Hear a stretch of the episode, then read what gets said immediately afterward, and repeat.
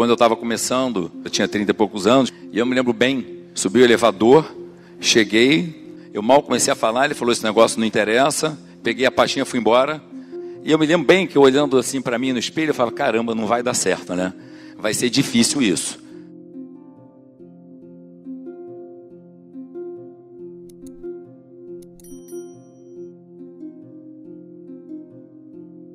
A única coisa que eu me arrependo na minha vida é de não ter errado mais. Eu não acho que você consegue crescer sem correr risco.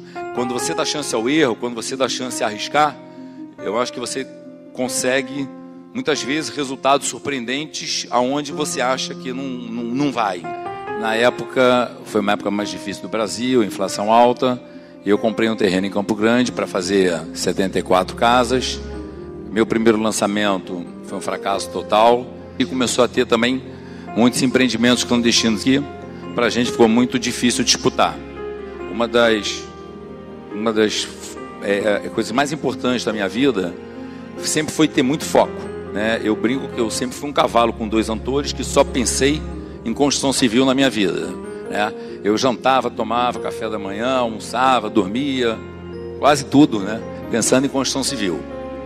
Eu na época queria mudar de apartamento e tinha um terreno na lagoa, muito bacana. E acabou que eu consegui comprar o terreno. Agora, para comprar esse terreno, a gente meio que botou quase que tudo né, na compra daquele empreendimento. E uh, a gente uh, arriscou bastante, não tinha tantas oportunidades assim de sócios e ninguém quis, né?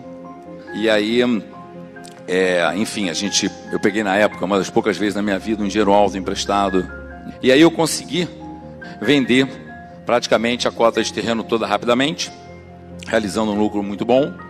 É, e dali eu resolvi focar. É, na época não tive sócios, praticamente fiz tudo sozinho.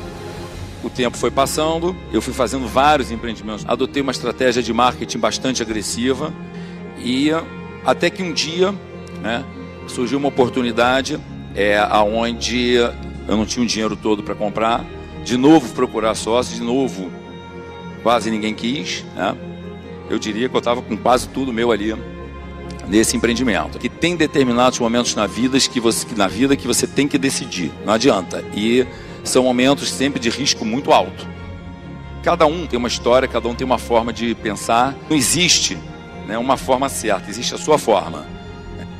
É, acho que você tem que dar o exemplo, né? Isso aí é óbvio. Primeiro, ter muito foco muito foco. O segundo é arriscar, não tem jeito. E arriscar dentro do momento certo, na hora certa, e aquela hora você meio que abraçar e ir em frente, né? O terceiro, que é uma, uma, uma, uma filosofia que eu sempre adotei na minha empresa, é sempre né, se culpar. As pessoas têm muito essa coisa assim, né?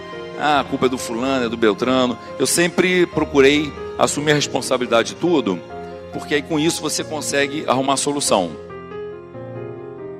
Quando você dá chance de arriscar, você consegue resultados surpreendentes aonde você acha que não, não, não vai.